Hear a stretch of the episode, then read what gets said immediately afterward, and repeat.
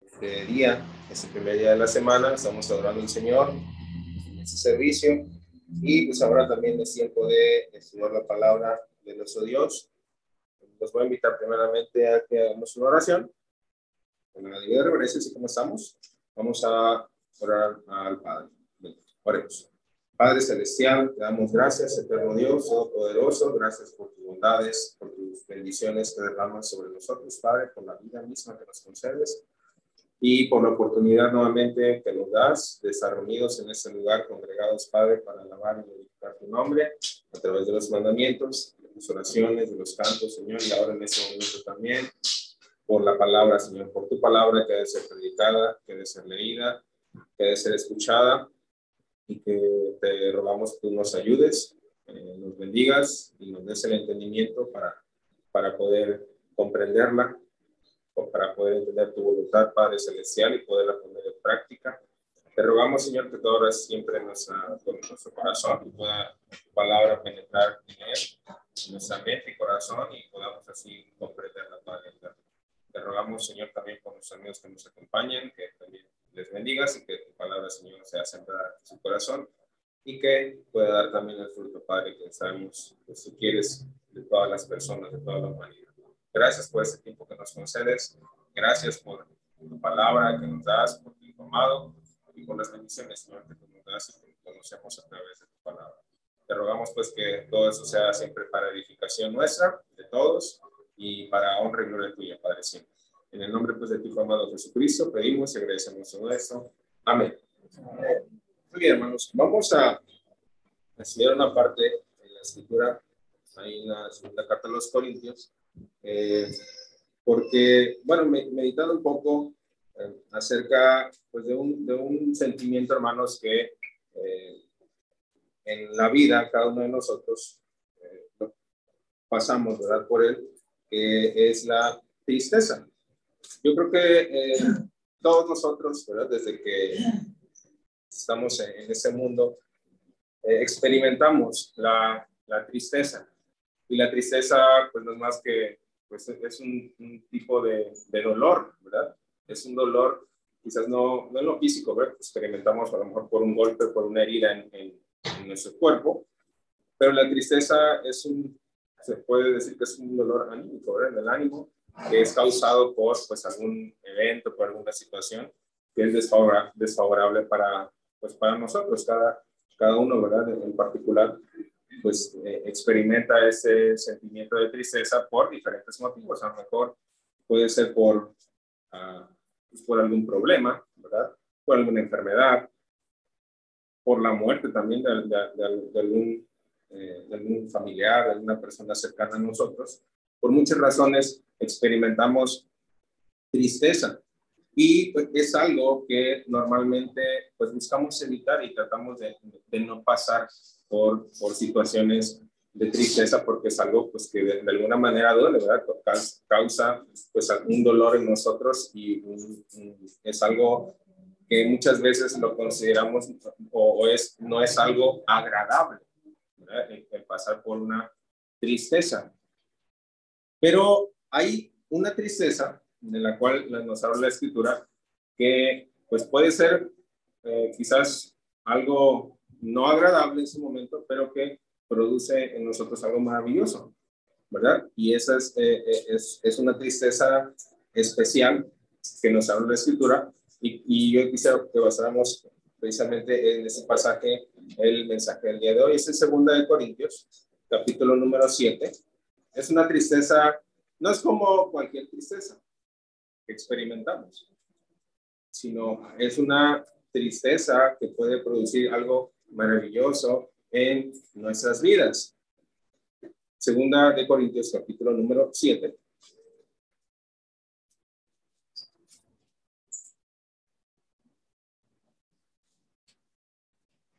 Versículo Segunda de Corintios 7, versículo número 10.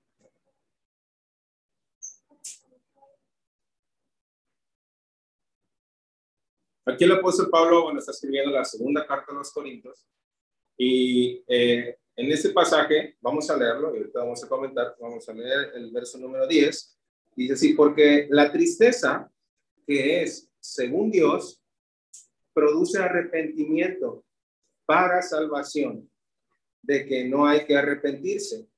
Pero la tristeza del mundo produce muerte. Hermanos, el, apóstol Pablo aquí está pues hablando de cierta tristeza. Bueno, primeramente está hablando de, dos tipos de tristeza. Una tristeza que, de acuerdo a lo que Pablo eh, está escribiendo o que estamos leyendo, dice que es una tristeza según Dios. Y que esa tristeza que es según Dios, dice que, ¿qué es lo que produce? Produce arrepentimiento para salvación. Y hay una segunda tristeza que es la tristeza del mundo. Está diferenciando dos tipos de tristeza. La tristeza según Dios que produce arrepentimiento para salvación y la tristeza según el mundo o del mundo y esa tristeza produce muerte. Entonces, hay una tristeza, como al principio les decía, pues que produce algo maravilloso para nuestras vidas, arrepentimiento, salvación, para salvación, perdón, y esa tristeza es según Dios. Pero no es cualquier tipo de tristeza, vamos a decirlo primeramente, no es una tristeza que sentimos, bueno, cuando a lo mejor tenemos, como decimos al principio, algún problema, alguna enfermedad, o, sino que es una tristeza que viene eh, cuando nosotros conocemos la condición que nos encontramos delante del Señor cuando conocemos el pecado que hay en nosotros. Pablo se está refiriendo a una tristeza que viene después del conocimiento de pecado que hay en nosotros. No es una tristeza cualquiera, va a decir, ah, cualquier tipo de tristeza, no, sino que está hablando de una tristeza que viene después del conocimiento de pecado en nosotros. Cuando nosotros o cualquier persona en el mundo hace algo que no es agradable delante de Dios, bueno, quizás primeramente eh, puede ser que pues andemos en ignorancia, que estemos haciendo cosas que no le agradan a Dios, pero nosotros no sabemos, ¿verdad? Bueno, y las seguimos haciendo, las seguimos haciendo. Pero normalmente, pues también Dios nos da pues, cierta, una, conciencia y que la conciencia nos va dictando también qué es lo que está mal y qué es lo que, lo que está bien, es algo también que proviene de Dios. Pero cuando viene eh, la palabra de Dios y se nos es predicada la palabra de Dios, entonces es cuando conocemos el pecado que hay en nosotros y nos damos cuenta de que delante de Dios somos pecadores.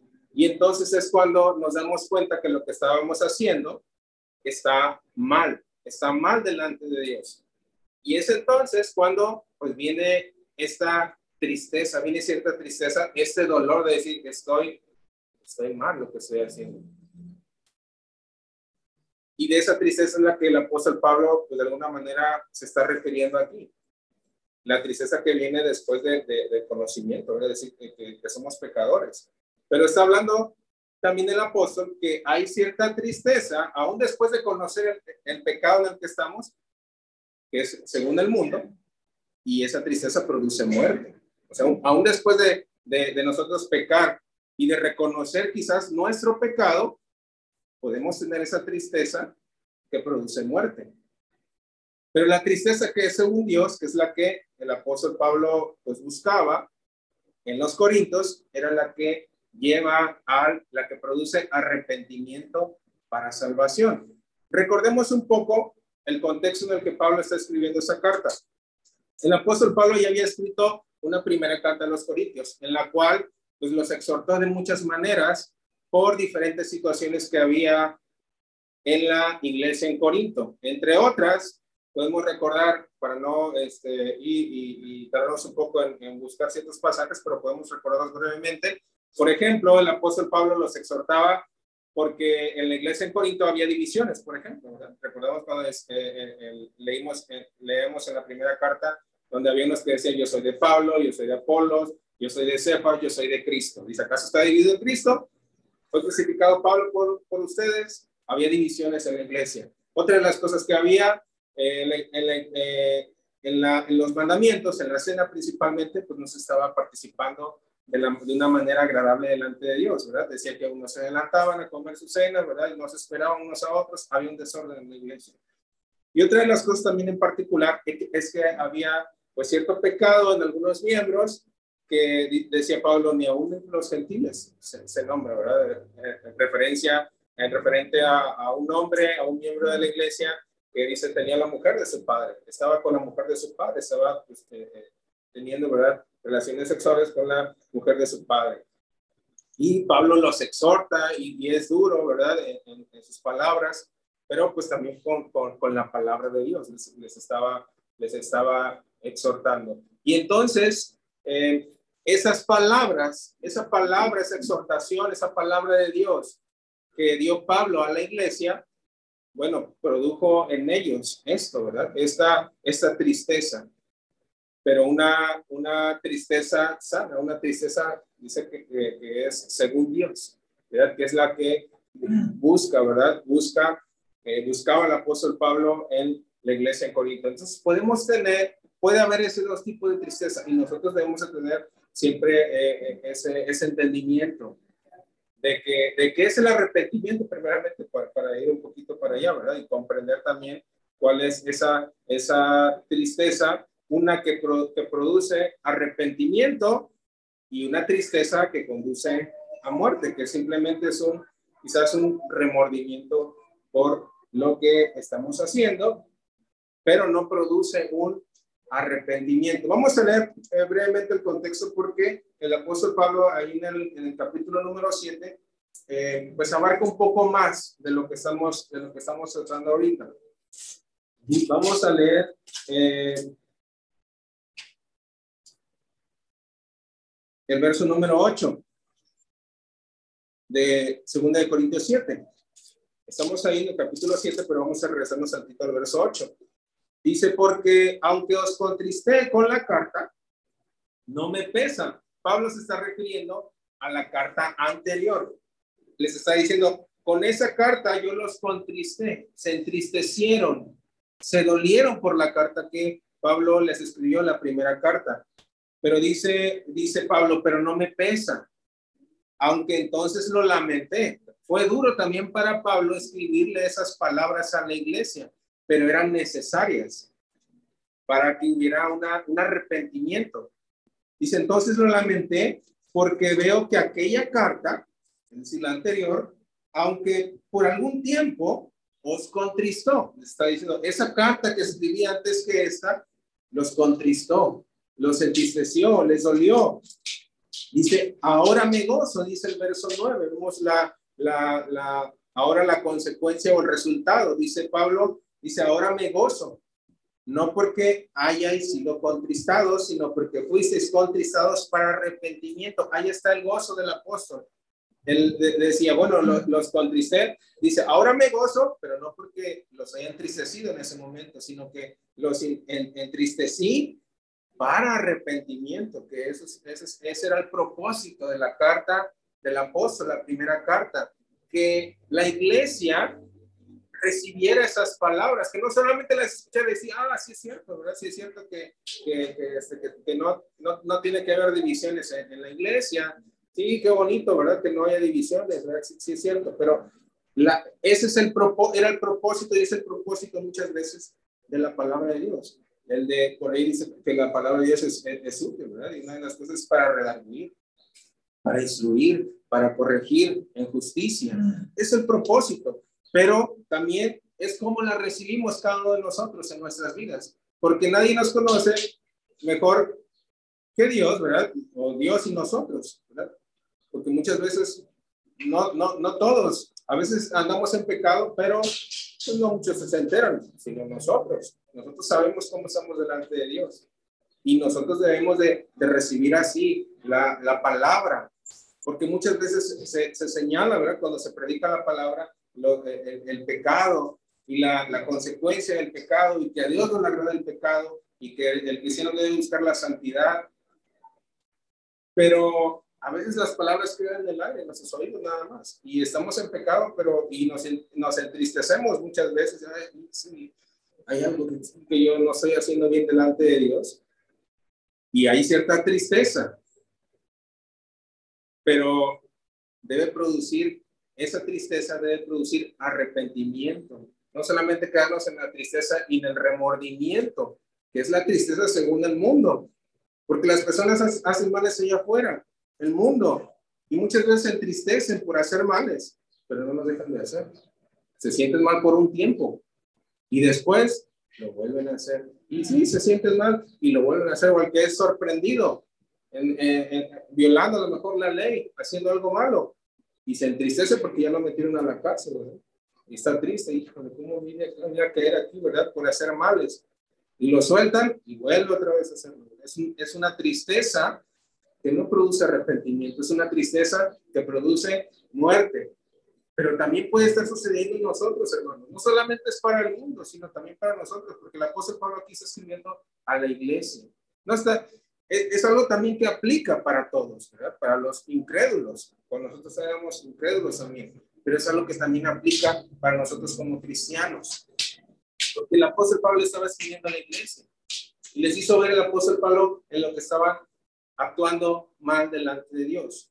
Y entonces ellos dicen, se entristecieron por eso. Pero dice el apóstol, dice, ahora me gozo, dice el verso 9. No porque haya sido contristado, sino porque fuisteis contristados para arrepentimiento, porque habéis sido contristados según Dios. Varias veces lo menciona, ¿verdad? Son contristados según Dios para que ninguna pérdida padeciese, padecieseis por nuestra parte, ¿verdad? Porque, como dice, la tristeza según el mundo pues va a producir muerte, pérdida, pero la tristeza según Dios produce arrepentimiento para salvación. Entonces hay, hay estas dos, ¿verdad? Eh, pues elecciones, estos dos lados, el, decir una tristeza que produce muerte y una tristeza que produce arrepentimiento para salvación. Pero pues el propósito siempre es que en nosotros haya ese arrepentimiento, esa tristeza que nos lleve al arrepentimiento, no solamente un remordimiento por recordar lo que hacemos mal delante de Dios, pero después lo volvemos a hacer. Y esa tristeza a la larga, que no produce arrepentimiento, nos va a llevar a la perdición, nos va a llevar a la muerte. Ahí podemos mencionar dos ejemplos en la palabra de Dios. Eh, quisiera que fuéramos a Mateo de estos dos tipos de tristezas. Hay ejemplos. Vamos a ver en, vamos a leer ahí en Mateo. Capítulo número 26. Mateo 26.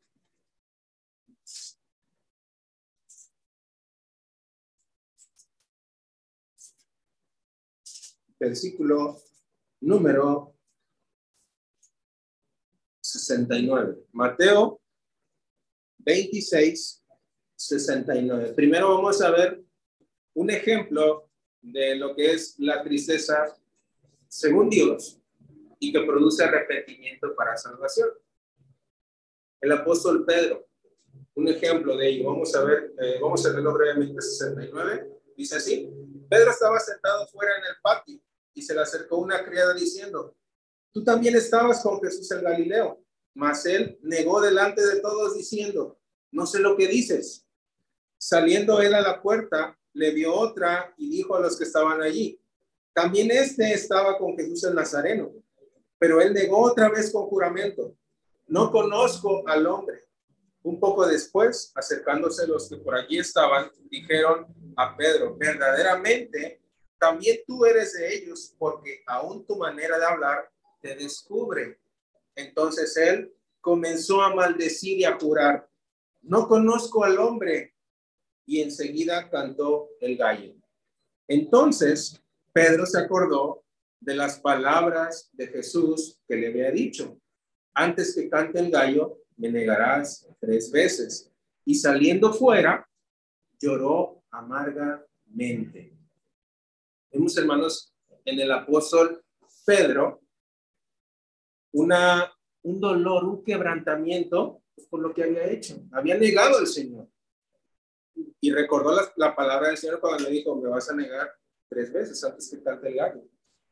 Y eso produjo en Pedro, después de haber cometido, ¿verdad? Ese pecado de negar al Señor, pues un dolor en su interior, un quebrantamiento en él por el pecado. Y lo hizo, ¿verdad? Llorar amargamente por lo que había hecho. Pero después de eso, ¿qué sucedió? El apóstol siguió, siguió adelante, ¿verdad? No se apartó del Señor, de decir, bueno, ya pequé ya mejor me voy y hago mi camino, y ya porque ya le fallé al Señor. No, hubo un arrepentimiento en él por lo que había hecho. Ese, ese, esa tristeza que le produjo el pecado, el conocimiento de lo que había hecho, pues lo, lo, llevó al arrepentimiento. Vemos lo, lo, que, lo que se convirtió, ¿verdad? El apóstol Pedro. No puedo, puedo mencionar muchas cosas, pero ya lo sabemos. Ese es un ejemplo del arrepentimiento, perdón, de la tristeza que produce arrepentimiento para salvación. Y el otro ejemplo lo tenemos ahí enseguida. El, el ejemplo contrario, el de, el de Judas. Ahí en el capítulo 27, verso número 3. Mateo 27, verso 3. Dice así. Entonces Judas, el que le había entregado, viendo que era condenado, devolvió arrepentido las 30 piezas de plata a los principales sacerdotes y a los ancianos, diciendo, yo he pecado entregando sangre inocente. Mas ellos dijeron, ¿qué nos importa a nosotros? Allá tú. Y arrojando las piezas de plata en el templo, salió y fue y se ahorcó. Vemos ahí el ejemplo de una tristeza según el mundo, una tristeza que produce muerte. Vemos las palabras que menciona aquí la escritura. Dice que Judas, al pues entrar ¿verdad? en razón y decir, pues he entregado sangre inocente, perdón, he, entregado sangre inocente, llevé al Señor a la muerte.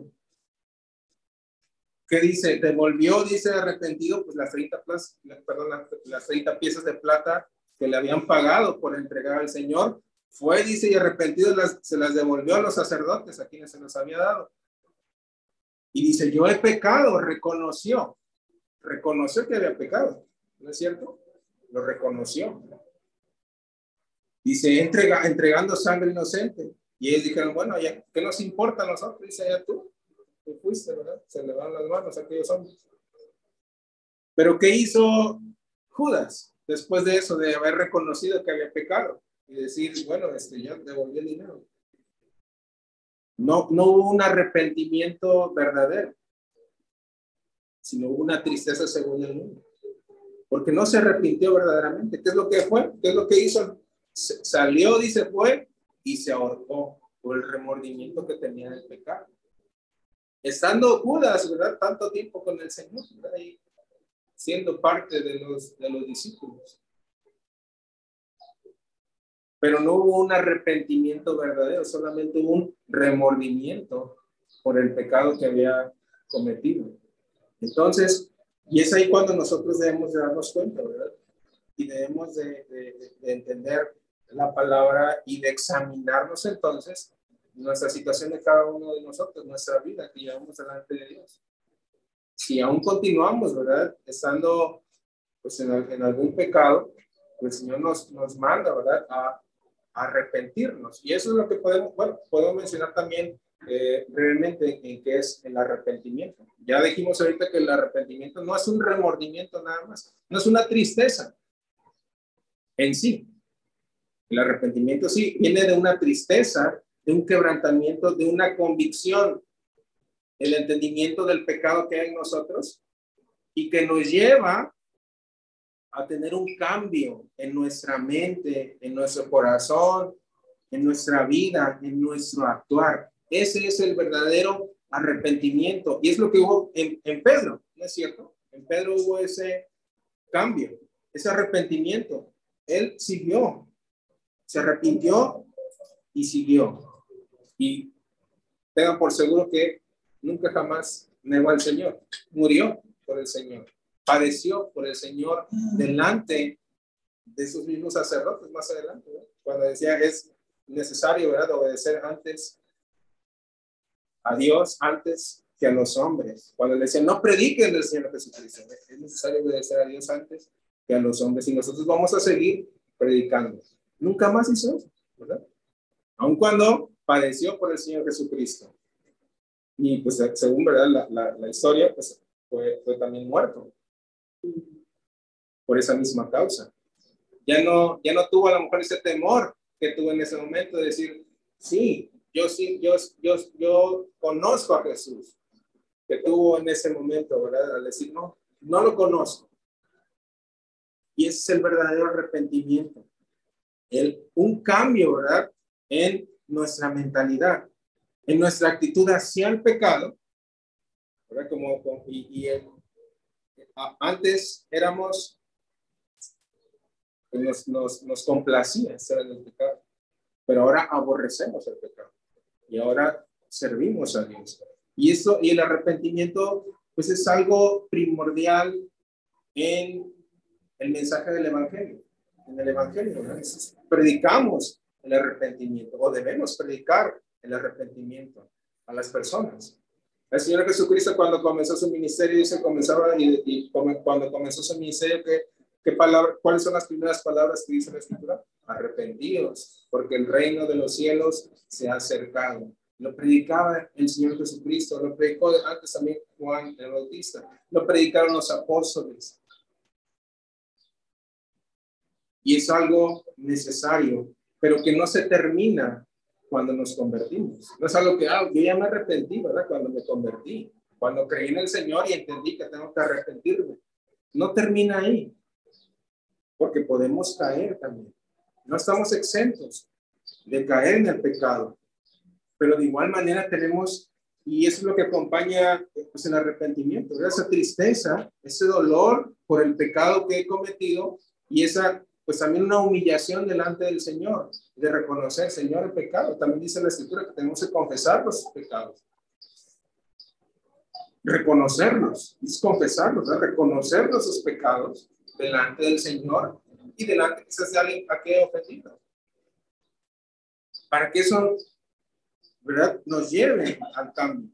Y que sea Dios, ¿verdad?, que cambie nuestra mente y nuestro corazón. Hay un salmo, ¿verdad? Eh, muy bonito de David, que lo escribió, ¿verdad? Según ¿verdad? La, tradición y viene ahí en la, en la, Biblia también lo escribió después de que es eh, Natán, ¿verdad? Le descubre el pecado que había cometido y lo exhorta por el pecado que había cometido, ¿verdad? Con Betsabé. Pero vemos ahí la, en, en David esas, esas palabras pues de un corazón verdaderamente arrepentido. Quisiera que lo leyéramos brevemente, es el, es el Salmo 51, que decíamos, ¿verdad? El, el, arrepentimiento no solamente es un remordimiento, una tristeza, ahí, le falla al Señor, pero al ratito volvemos a fallarle a lo mismo, no es un arrepentimiento. Y ahí estamos, ¿verdad? doliéndonos. Pero el verdadero arrepentimiento debe haber un cambio.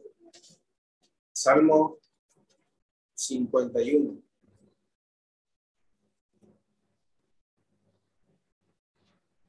Dice arrepentimiento y plegaria pidiendo purificación. Tiene una, pequeña este título. Dice el músico principal, Salmo de David, cuando después que se llegó a Betsabé, vino a él Natán el profeta.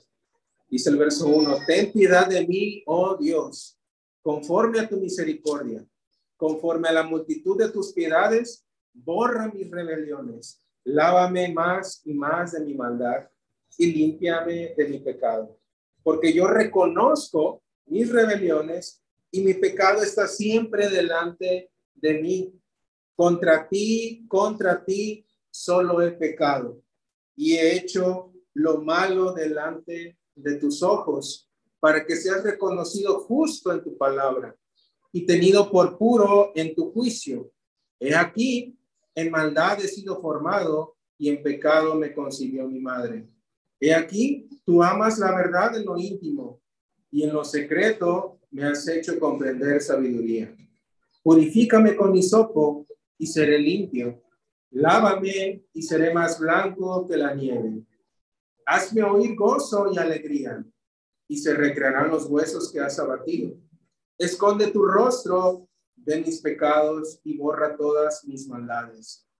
Crea en mí, oh Dios, un corazón limpio y renueva un espíritu recto dentro de mí.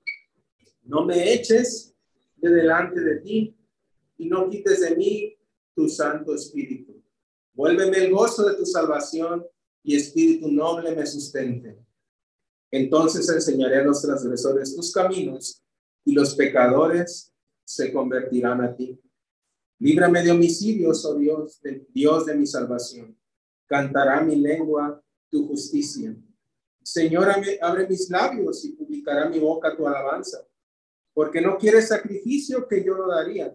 No quieres holocausto. Los sacrificios de Dios son el espíritu quebrantado, al corazón contrito y humillado. No despreciarás tú, oh Dios.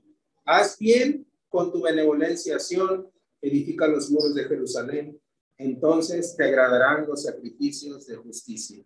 El holocausto u ofrenda del todo quemada, entonces ofrecerán becerros sobre tu altar. Entonces vamos a leer ese, salmo y vemos las palabras de David y, y en él los vemos expresado en esas palabras, ¿verdad? El, el, profundo arrepentimiento, la profunda tristeza de David pues por haber pecado delante del Señor. Pero ah, habla también el, el, salmista, ¿verdad?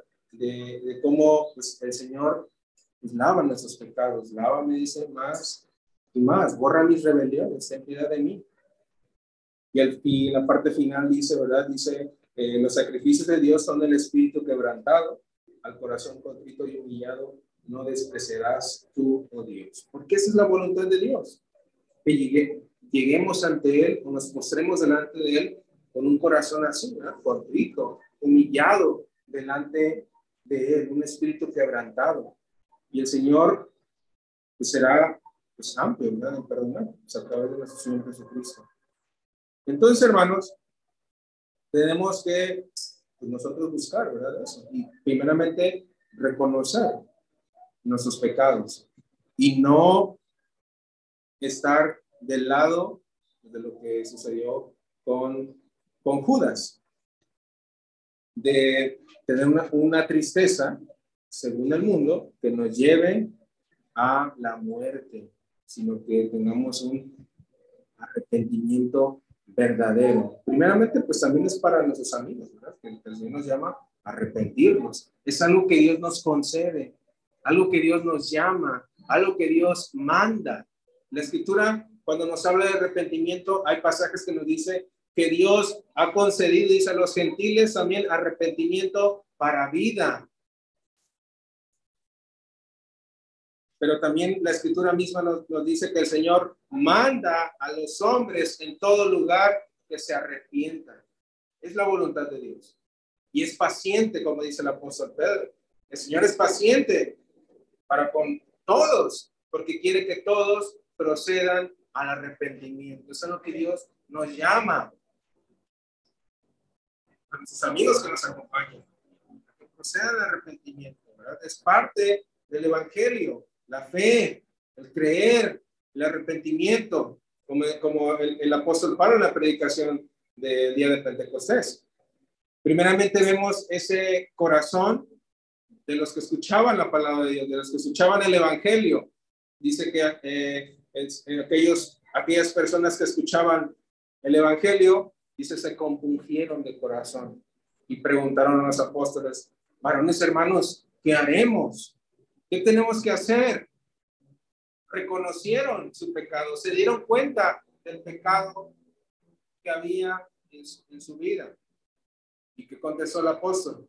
Arrepentíos y bautícese cada uno de vosotros en el nombre de Jesucristo para el perdón de los pecados y recibiréis el don del Espíritu Santo. Es parte del Evangelio. La fe, el arrepentimiento, el bautismo, la confesión, ¿verdad? También de nuestra fe delante de las personas. Pero el Señor nos manda a que nos arrepintamos, pero aun cuando aún somos, ya somos bautizados también, no es algo que ya quedó atrás.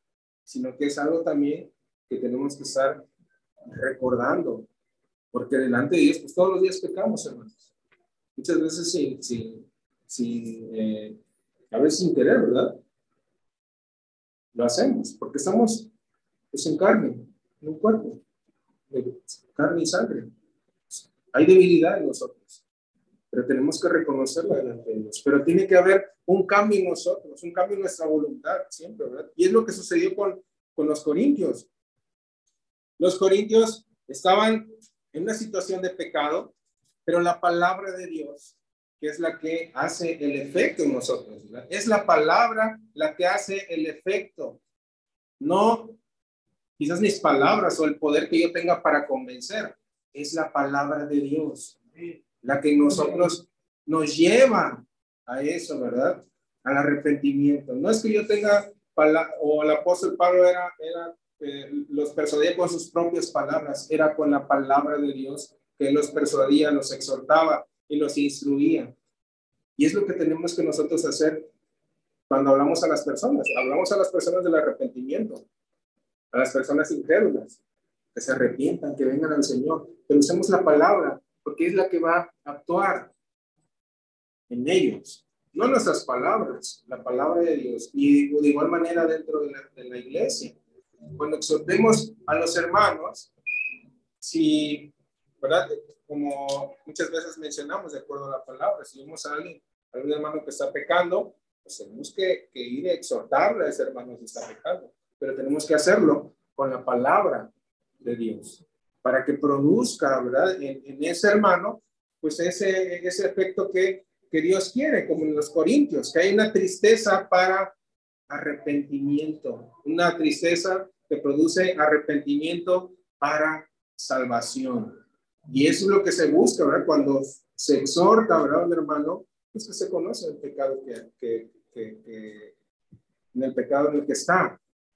Primeramente, del que exhorta, pero también el que recibe esa exhortación, pues debe tener ese, ese espíritu, ese corazón, pues humilde y de reconocer el pecado y no buscar encubrirlo, porque muchas veces por esa misma humillación o no queremos llegar a esa humillación y decir, no, no, yo no, yo no he hecho eso, no, no, es cierto, ¿verdad? buscamos encubrir el pecado, pero sabemos que delante de Dios no es encubierto, podemos encubrirlo delante de nosotros, pero delante del Señor nada está encubierto, ¿verdad? todas las cosas están desnudas delante del Señor. Y es lo que tenemos que recordar.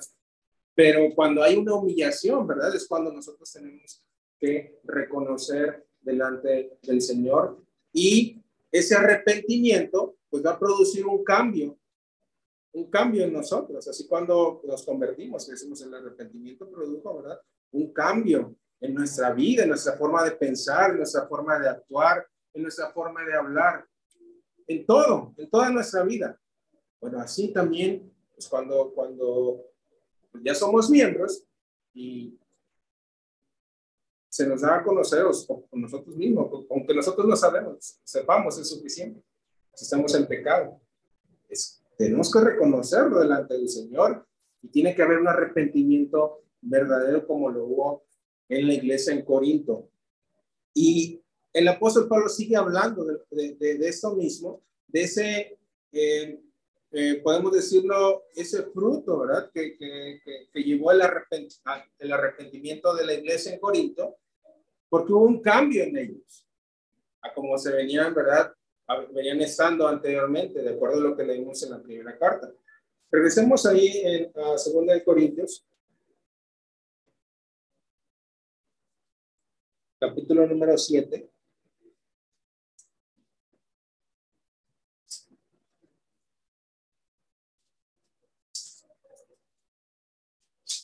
Nos quedamos por ahí en el verso número 10. Segunda de Corintios 7, 10. Porque la tristeza que es un Dios produce arrepentimientos, perdón, en el, en el Nobel leímos antes, dice, ahora me gozo no porque hayáis sido contristados, sino porque fuisteis contristados para arrepentimiento, porque habéis sido contristados según Dios, para que ninguna pérdida padecieseis por nuestra parte. Verso 10, porque la tristeza que es según Dios produce arrepentimiento para salvación, de que no hay que arrepentirse, pero la tristeza del mundo produce muerte. Verso 11, porque he aquí esto mismo de que hayáis sido contristados según Dios, ¿qué solicitud produjo en vosotros? ¿Qué defensa? Qué indignación, qué temor, qué ardiente afecto, qué celo y qué vindicación. En todo os habéis mostrado limpios. El apóstol Pablo continúa, hablando de lo que produjo en la iglesia el arrepentimiento, porque también el arrepentimiento no solamente, bueno, sí, es pecado delante, como decíamos hace ratito, pequé delante de Dios, sino que produce un cambio. Debe haber un cambio en nuestra vida. Y eso fue lo que pasó con la iglesia en Corinto. La iglesia en Corinto se estaba pues, llevando, ¿verdad? Se estaba conduciendo de una manera no agradable delante de Dios. Pero cuando el apóstol Pablo los exhorta, entonces hay primero una tristeza en ellos, como Pablo lo está diciendo, pero hubo, ¿qué produjo? Dice, dice el apóstol. Dice, aquí esto mismo de que he sido contristado según Dios, ¿Qué es lo que produjo esa tristeza según Dios? Que produjo arrepentimiento para salvación. ¿Qué produjo? ¿Cuál fue eh, lo, lo, que se manifestó en la iglesia? Dice, eh, ¿qué solicitud produjo en la iglesia? Solicitud. Y la solicitud tiene, es, es, es sinónimo de, diligencia, de prontitud. Entonces hubo un cambio en la actitud de la iglesia. Entonces, por eso también la, escritura nos habla en algunas partes que debemos de dar frutos dignos de arrepentimiento. O sea, no nada más es quedarnos así, ¿verdad? Así, sin pecado delante de Dios, sino que ese arrepentimiento debe producir frutos en nuestra vida. Si yo pues, no me reunía, ¿verdad? y, y hay un hermano, hermano, mira aquí dice la escritura, no dejando de congregarnos reúnase. ¿Qué debe producir en mí? Seguir no reuniéndome, estando allá, ¿verdad? Ah, sí, hermano, gracias, sí, de verdad que sí es cierto. Pero ¿qué cambio produce en nosotros? Seguimos igual. Entonces no hay un verdadero arrepentimiento. Y con cualquier situación, podemos mencionar cualquier, cualquier cosa, a lo mejor que no estemos haciendo bien delante de Dios. Porque la iglesia en ese, podemos, hablando del caso del hermano que estaba pecando y que la iglesia lo sabía, pero nadie estaba haciendo nada. Nadie hacía nada por el, por el pecado que había en la iglesia, ni por aquel hermano que estaba pecando. Pero esas palabras del apóstol, ¿qué es lo que hicieron? Les hicieron que actuaran, que actuaran los hermanos. Porque aquí mismo en la segunda carta a los Corintios, vemos los ciertos rasgos, ciertos así pinceladas del cambio que hubo en, en, en, la iglesia en Corinto. Primero dice, ¿qué solicitud? Ahora, ¿verdad? De, los hermanos, pero dijo, ¿qué solicitud? Segunda de Corintios, capítulo número 2.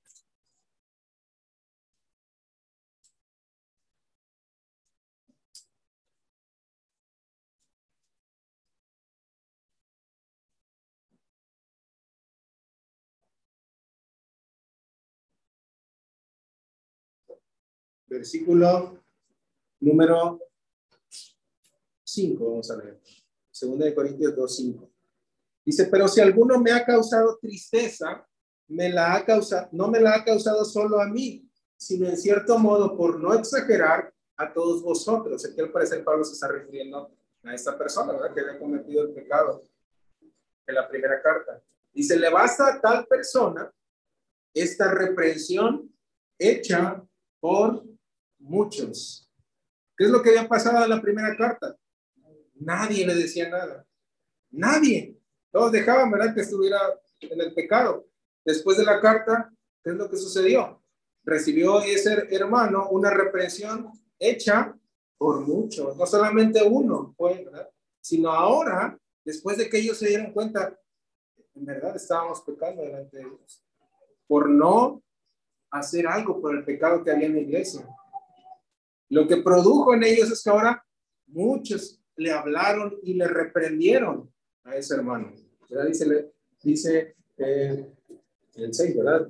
Leíamos, le basta a tal persona esta represión hecha por muchos. Dice, así que al contrario, vosotros más bien debéis perdonarle y consolarle para que no sea consumido de demasiada tristeza. Una vez que, llega el arrepentimiento, bueno, también habla el apóstol que tiene que haber cierta consolación también, ¿verdad? En ese caso, por ese hermano que había pecado. Entonces, hay un cambio en la iglesia. Dice, ¿qué solicitud? Por ahora hacer, pues es que estaban dejando de hacer, ¿verdad? Regresemos al 7, capítulo 7.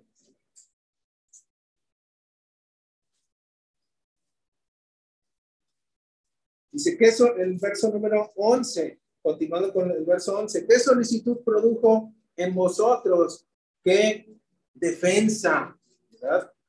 La, a la palabra aquí defensa normalmente se refiere a, presentar defensa delante de un tribunal, pero muchas veces en la escritura eh, el apóstol Pablo siempre se, refiere a la defensa, el, eh, refiriéndose a la predicación, ¿verdad? defender la palabra. Recuerden esa, esa, esa parte donde dice que nosotros debemos de presentar defensa con mansedumbre, ¿verdad? De, defender la palabra de Dios. Entonces vemos este cambio ahora también en la iglesia. Quizás en ese, en, ese momento, en ese tiempo, pues no estaban presentando defensa, no estaban utilizando bien la palabra. Pero ahora eh, produjo en ellos ese, ese deseo, ¿verdad? De defender la palabra. Y parte, pues también es eso, cuando hay pecado, pues nos corresponde a nosotros porque tenemos que defender la palabra, el evangelio, la iglesia de Dios, porque la iglesia debe ser santa, pura, sin mancha. Entonces, todos nosotros estamos al cuidado de la iglesia y que no haya pecado dentro de la iglesia, que no sea manchada la iglesia del Señor. Eso, ¿verdad? Puede referirse a, tener esa defensa por la palabra. Dice, qué indignación, continúa, refiriéndose al pecado que antes había. Se sintieron indignación y es una palabra que también muchas veces se traduce en, la escritura como enojo, el enojarse. Pero estaban enojados pues por el pecado que habían cometido, o por, que ya habían dejado, pero estaban indignados. Esa indignación por el pecado y ese debe ser también un sentir de la iglesia, indignarse por el pecado, no permitir ahora el pecado. Dice, ¿qué temor? ¿Qué temor? Ahora mostraban un temor, pues quizás hacia Dios, primeramente, que es lo que también se, se, se busca siempre, ¿verdad? Y se predica en la palabra. Porque pues en el pecado en el que estaban, en el que estaban quizás no había un temor hacia Dios. Pero ahora con el conocimiento y una vez exhortados, pues cambió. Incluso eh, aquí, eh, aquí mismo, en el capítulo 7, ahí adelantito, vemos cómo recibieron a Tito cuando pues llegó dice aquí, dice en el verso número 15.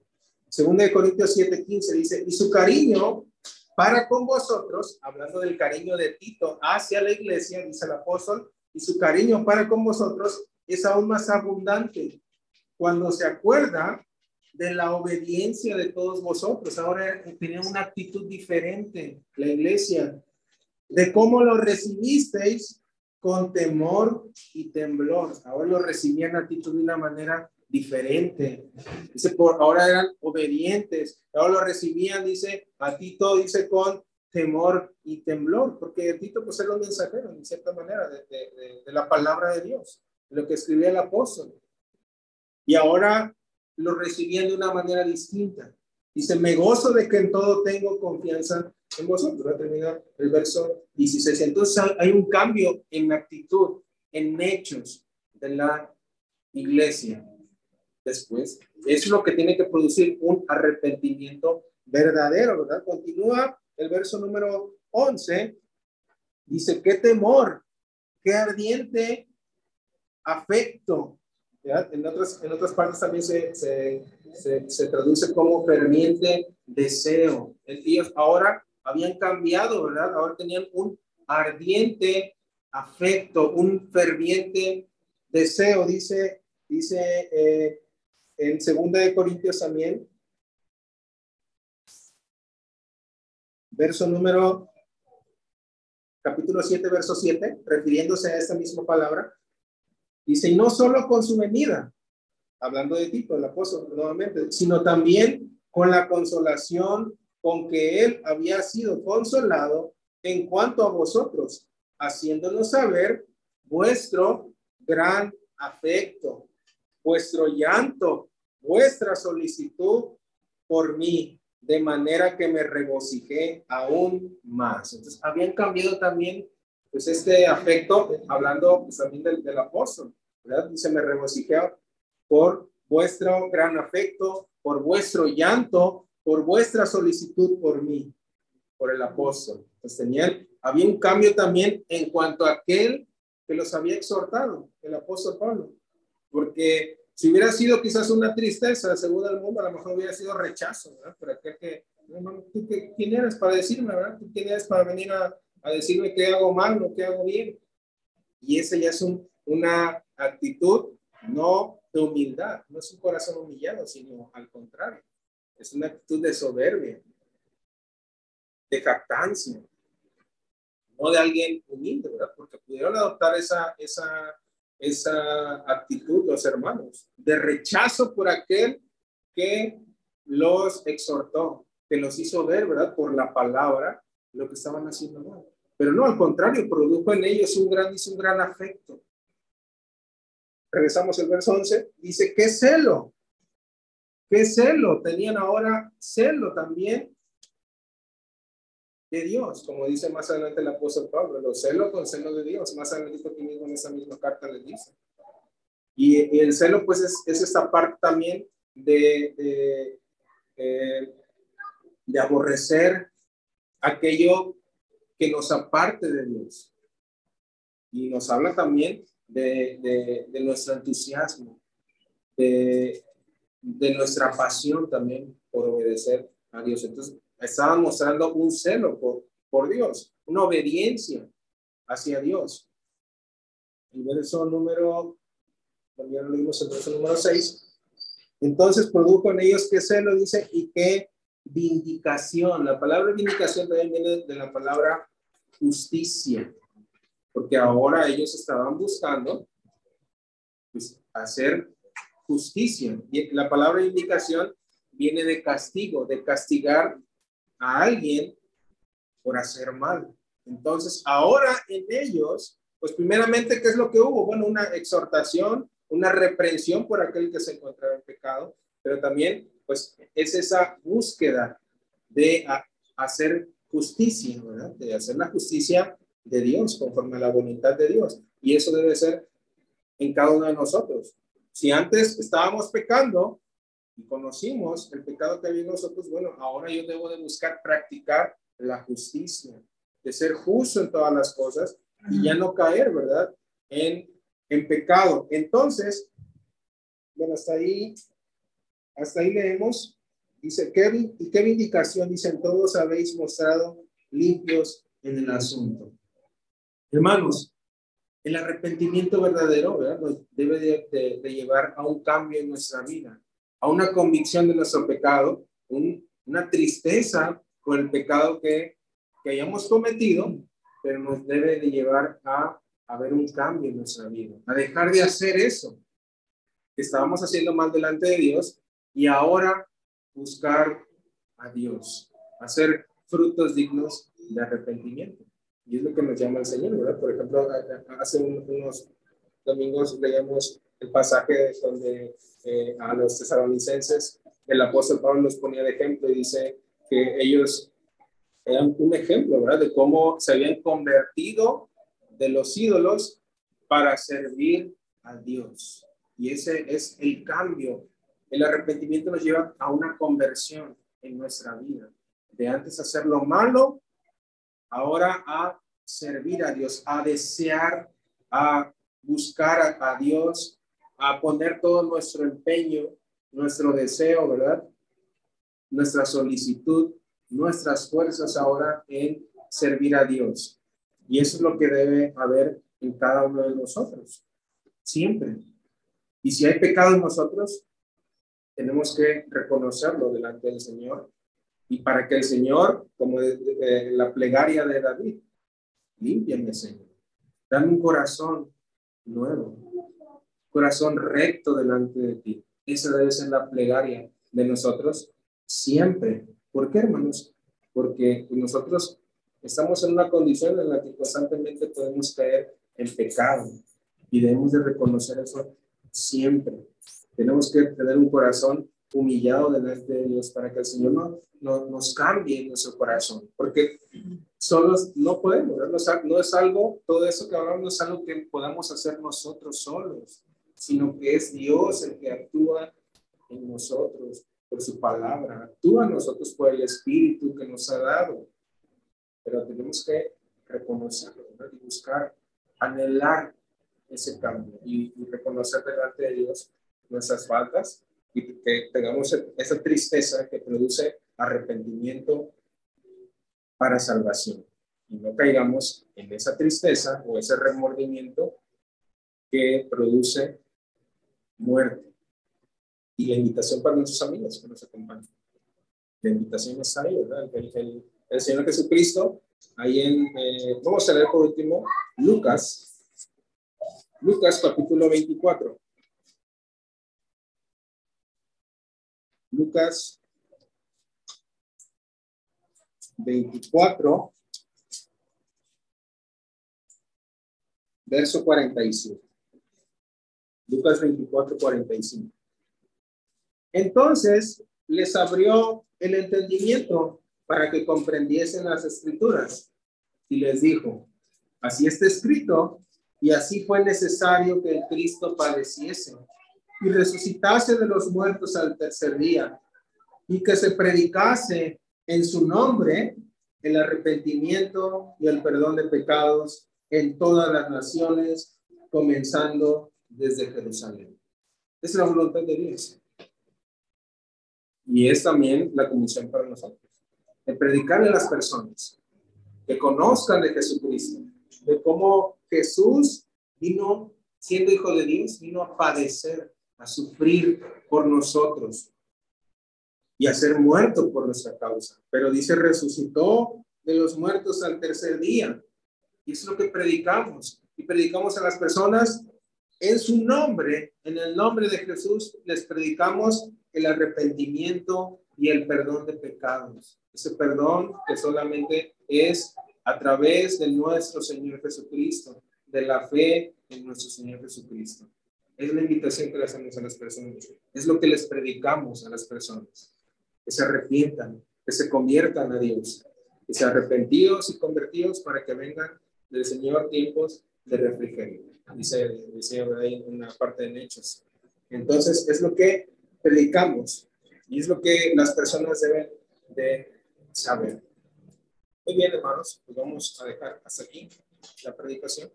Es la invitación y la reflexión para nosotros. Cada uno de nosotros, ¿verdad? Mejor que nadie sabemos nuestra vida, cómo estamos delante de Dios. Vamos a continuar con el servicio. Que el Señor